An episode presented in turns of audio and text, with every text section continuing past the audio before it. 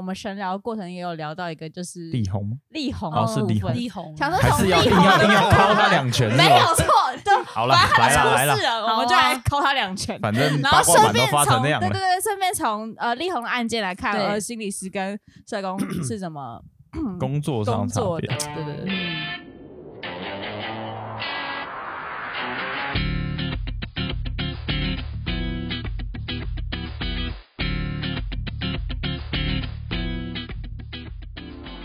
如果说以社工的立场在看力宏这个案子啦，就会我们第一个会看到是整个家庭关系。以力宏的案子来看，就是那我们会去看说，哎，他们的家庭关系跟家庭动力到底发生什么事情？嗯，然后在会社工就会进去做风险评估，比如说在这几天呢、啊、发生事情的时候，孩子们的生活怎么办？嗯、然后有没有其他的呃资源啊、亲友啊、社工啊，或是附近的邻居、老师之类的来帮忙，就是稍微。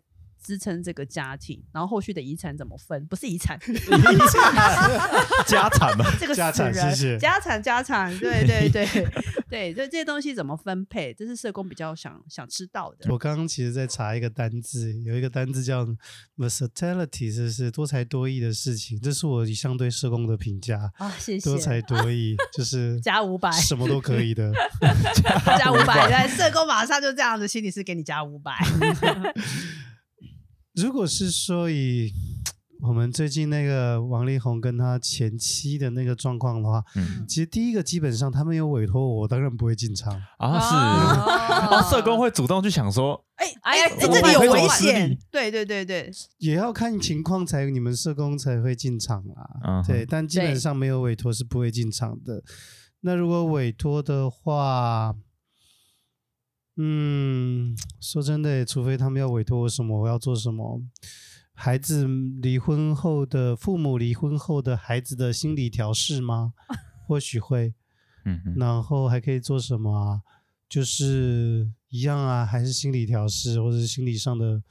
协谈啊、智商啊这样子，或心理治疗的部分，嗯哼，嗯，像他作为，呃，他的前妻作为女性，在面对自己的前夫的这么多的事件后，他怎么想、怎么看，然后怎么样去走向、迎向未来吗？还是大概就只能做这这些事情吧？嗯，那如果说是以，呃，王力宏的话。他应该不太需要找我们这种人呢，他需要的应该是公关公司，他应该是有公关公司的，而且我在猜，他应该也不会跟我们这种人说太多他自己心里面的事吧，心里面的想法，但这有点小偏见啦。是啊，但如果说他真的今天坐进来了，坐到我面前，当然也是跟他谈呐，谈他在这整个世界上，这整个事件上他所受到的冲击，他的事业可能接近。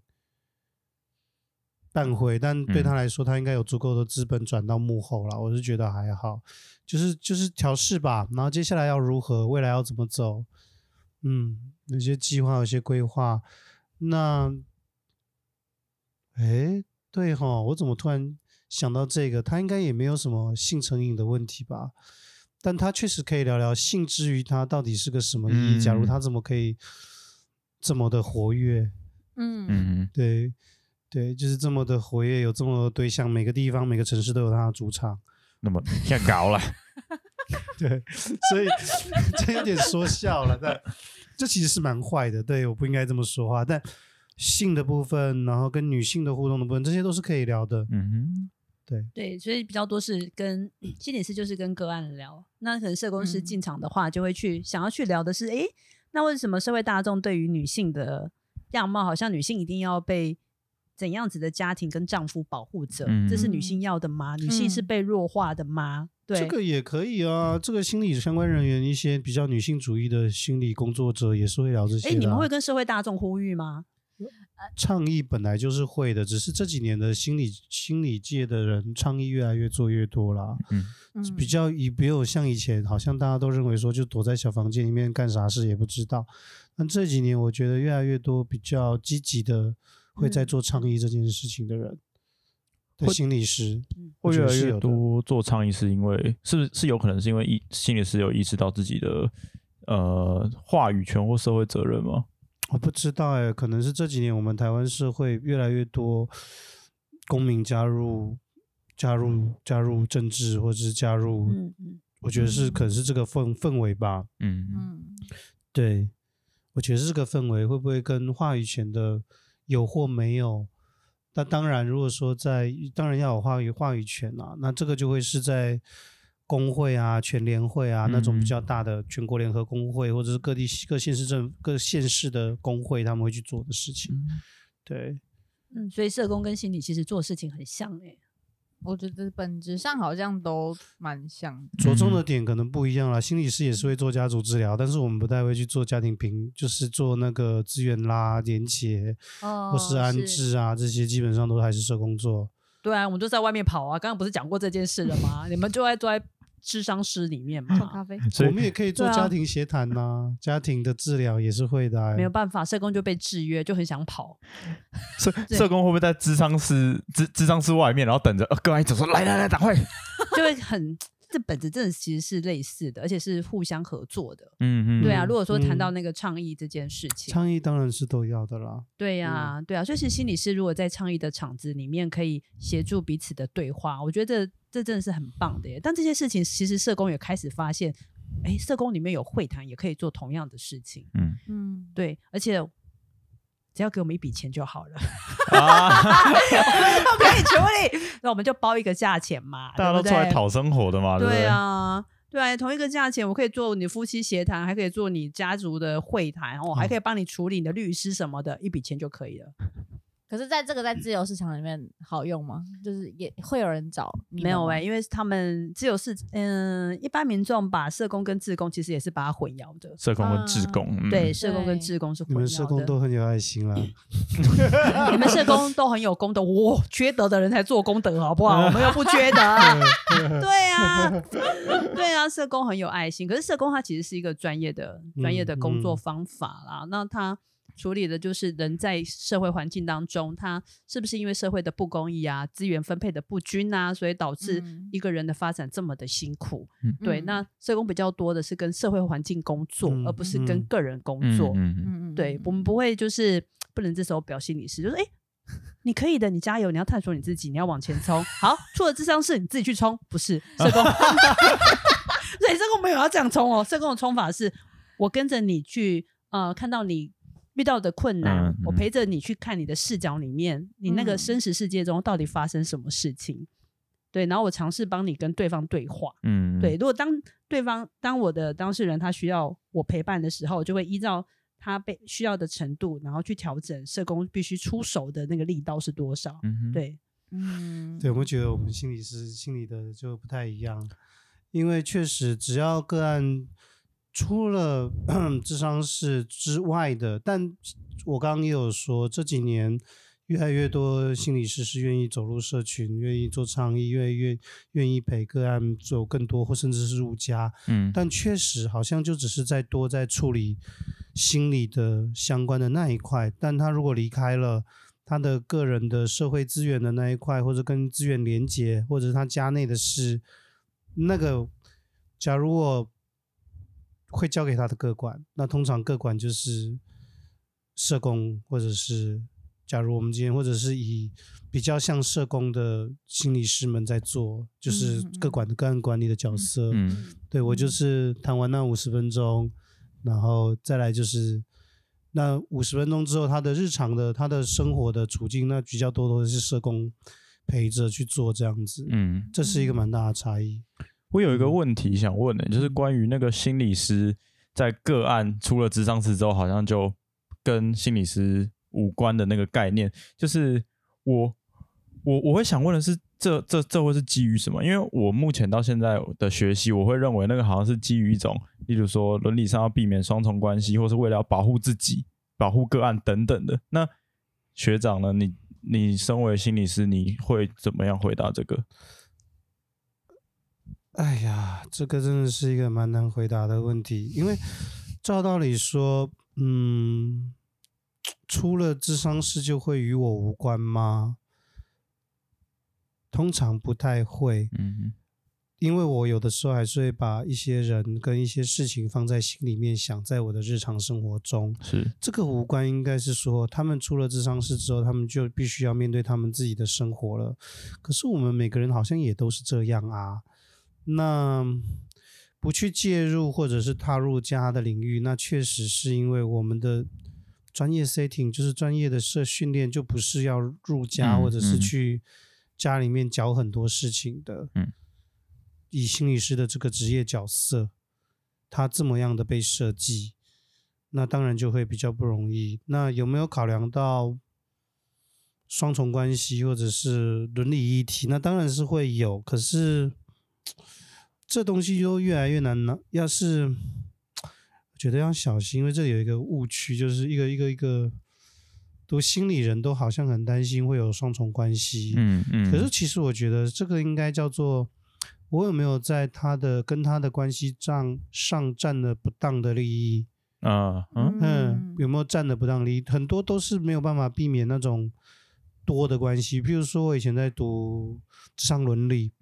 比如说小镇的牧师，他知道很多人的事情，那他同时也是某种程度也是个办的，或是一个心理工专业的工作者。那他作为牧师或者作为这个 town 上面的 counselor，他会知道很多事。可是他有没有利用他的职务之便，或利用这个多的这个关系，知道他些什么而去占他人的便宜呢？Take advantage 其实就是占便宜嘛。那我觉得切的越干净。它其实是有我们心理上的传统啦，切的，但是这都是很自打脸的。嗯，弗洛伊德也跟他的呃，弗洛伊德、荣格、Rogers，至少我都知道这三位都是有跟他们的病患或他们的 case 有很靠近的互动，嗯、都是有的。嗯，可是为什么会演变成就是说好像一定要切的这么干净？就是我也我这可能真的要做一个很历史性的分析或研究，但是。至少至于我觉得，就是双重关系就是要避免那个占到不当的利益，然后，然后有没有真没有有没有对对方造成伤害？那也有人会认为说，因为那个心理工作的负担很大，所以当然就是不要再多去负担些什么这样子。对，我目前大概就零零散散的这样回应，你们会有什么想法吗？关于这个部分，或者是我觉得我最后一点我蛮蛮能理解，就是因为我觉得同理心要付费，这个道理就是同的同理别人很累，嗯，就是 这个道理就是同理心真的很累。然后我们也就是听起来就是，如果我是一个极具极具同理心，然后极具同理能力的人，同理能力，或是我想要为这个群体做些什么。然后一直往前冲的那种像社工的某种状态的话，会有一种就是就是能者过劳，就是听起来就是社工很过劳死，对，过劳过劳死，能者能者能者多劳，能者过劳，然后能者过劳死嘛，就是 听起来会有点像这个状态。所以我要想，那个避免双重关系可能也是这个这个原因。可是这样的话，那社工就是一个介入他生活，就是有双重。关系吗？双重关系应该要问社工，嗯、因为我觉得社工在拿捏这种双重或多重的关系，应该是社工比较厉害。心理师就切掉啦，耶，完完全切掉，切割刀，真的是一件比较轻松的事。但实际上，实际上有的时候也没办法切的这么的，切的那么的开啦。对，哦，你说切的这么干净吗？好，我们就。就比如说我们的，嗯，我们曾经遇到的个案、哦，我们知道他有非常大的人际的人际的欲望，然后他会跟社工，因为社工就很 nice 嘛，对，嗯、就是会不断的问候吃饱没啊，心情好不好啊，有事情要告诉我啊之类的，嗯、那都会让个案就是非常的靠近。嗯、那那个靠近，其实有时候可能甚至，嗯，言语上的亲密呀、啊、或什么的，嗯、那其实社工就会抓一个界限。我们社工常在讲说。就像乌龟一样，就是你如果用乌龟的壳去面对个案，那真的没有办法工作。就像要用乌龟的腹部，说它好像有一个界限在，可是它确实是充满弹性。然后那个弹性是让社工去学习，诶，我的个案对我做，比如说他可能可能干掉我啊，或什么的，其实社工会再往后看是到底是什么形成他要这样子。嗯，这样子对我，嗯、那那这个干掉我的这个当事人，他是真正的他自己吗？还是他自己也搞不清楚他在做什么？那社工就会把那个界限稍微再往后退一点，是说，诶，当个案干掉我的时候，我社工可不可以对他也回骂脏话？嗯，如果这是同一个文化的时候，我能不能这么做？嗯，那或者是说，我们能不能到个案家里面去过夜？嗯嗯，比如说我们其实社工的起源是在社区工作，嗯，那大家去想象一个社区里面有社区有人，就会有资源的一个嗯分配上的问题。嗯，对，那资源分配上的问题，那社工在那个里面怎么去抓到整个呃，可能是村庄部落的一个最大利益？那社工都会透过非常多的行动，比如说聚会啦，或者是把外面的资源拉进来，把里面的资源做内部的整合。嗯，那这个每个整合里面，其实社工要很强调、强大的反思能力是，是就刚刚刚学长讲的，就是。哎，这个事情伦理上面的抉择到底谁占了好处？然后这个事情是不是让所有整个部落的居民都可以学习一个新的方法？嗯嗯，对，这是社工在做的。所以说，社工的界限哦好像对心理师、社区工作者呢。嗯嗯，对，社会工作师，全民社工的全名叫做社会工作室。你们真的是 就在社会工作，让社会可以 working 起来啊！对对对啊，对呀、啊，蛮、嗯、漂亮的。所以你刚刚讲的界限，我们。不是这么理解啦，但是、啊、那是什么？那什么？什么？就是、嗯、我的字典里面没有，哎，没有。我的字典里面的界限，可能就会去有些社呃、嗯，我觉得我自己不是一个非常应该我呃，对我自己是典型的社工，但是是社工出身的，对，我是社工出身的，跟现在是我社工毕业，但是我是拿劳工的薪水，我下班我就要打卡，我就不叫不再是这个类型的人。嗯哼。对，有上下班时间可以切割出来的。对，虽然我都跟我的我的 member 说，哎，你只要觉得你没有在上班，你就不会有觉得有下班的压力了，对不对？你们就不会过劳死了，因为你每天都在过生活。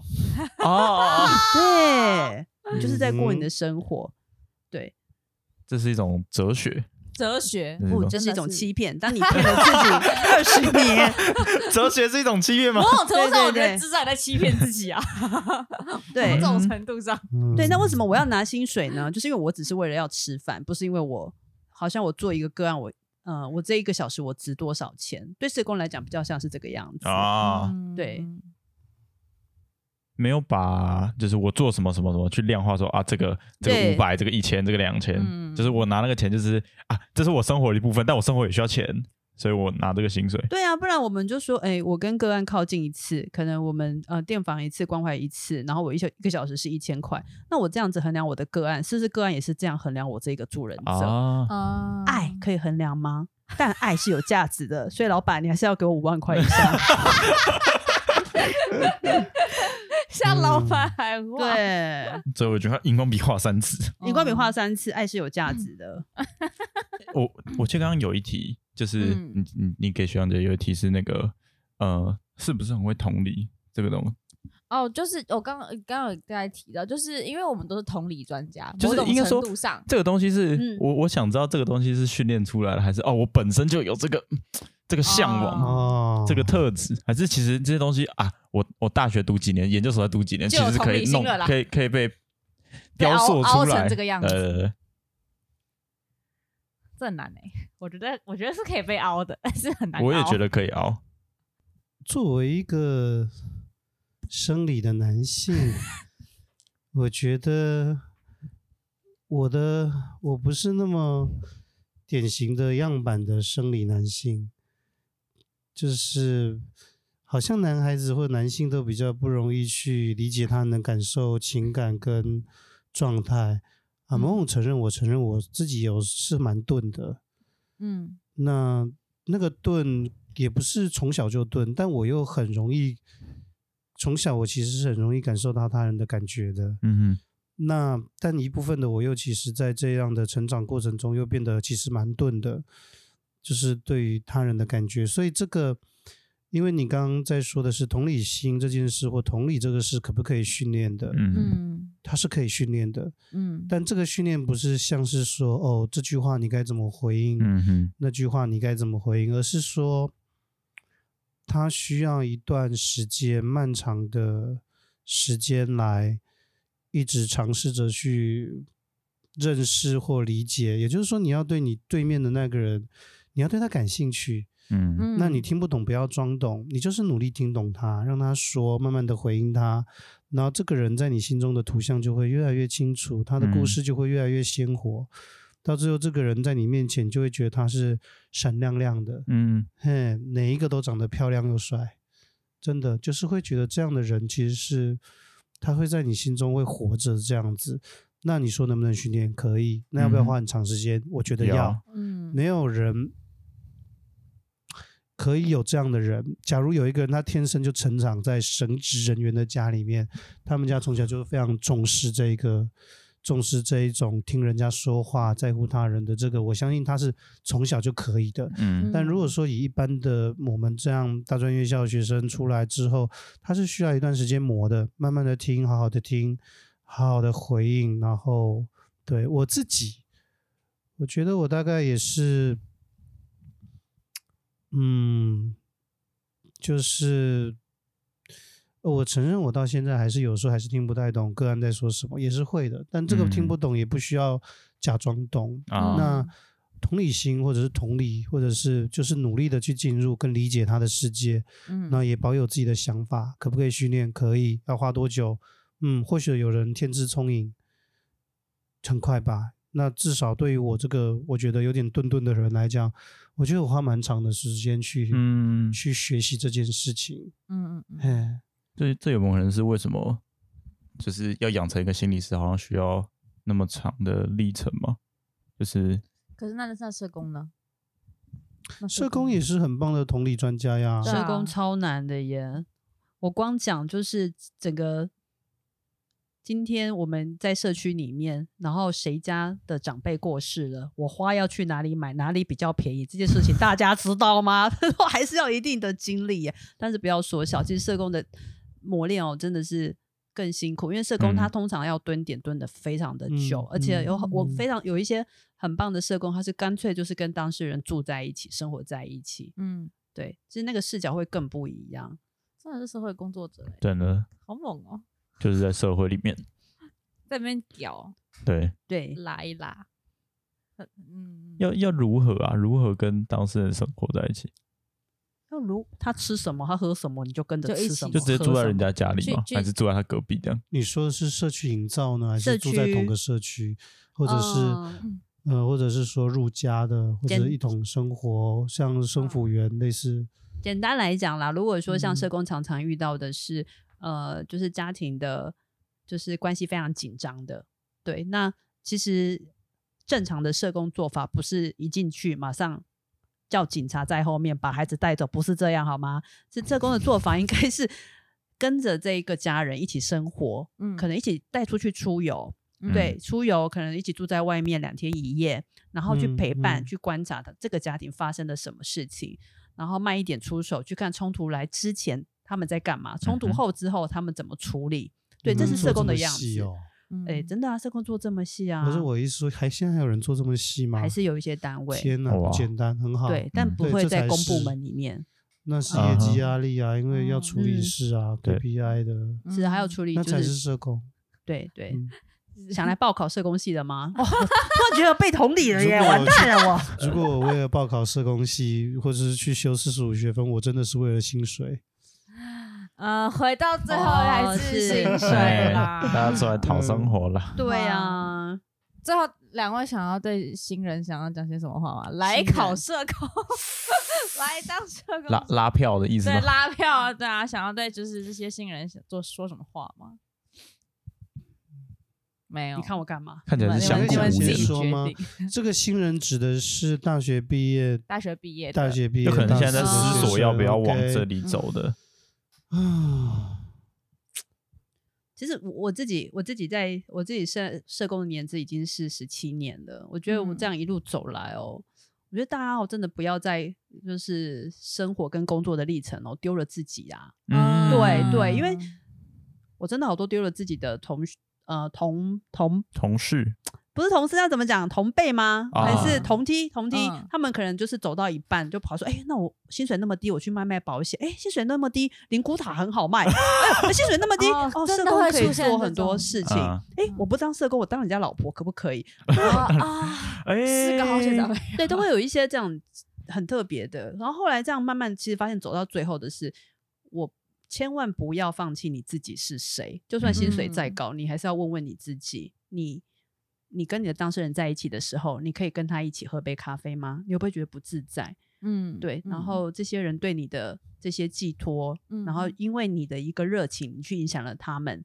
对，这些东西不要忘。嗯，那这个不要忘之后，其实只要这个起心动念，这个初衷是保持着，那你一定会热衷在工作上，你的薪水就会往上跑。哦，对，嗯，这是对我社工社工要跟同学们讲的，莫忘初衷。嗯这社工这几年的薪水真的因为社安网真的是越来越漂亮。嗯那我没有去啊，你当然不需要再去社安网打工，从最基层干嘛？对，对啊，所以我觉得其实社工这几年在台湾，他可能会跟香港一样吧，因为在香港，他社工其实是权利或者是薪水是比较漂亮或比较高的，嗯不知道会不会朝那个方向去走。但这几年台湾社工的薪水真的是越来越漂亮。嗯，其实人如果久了，在一个我们是在协助压迫者去解脱那个压迫，嗯。可是如果回到公部门或是到一些地方啦，开始自己被压迫剥削，而且觉得理所当然，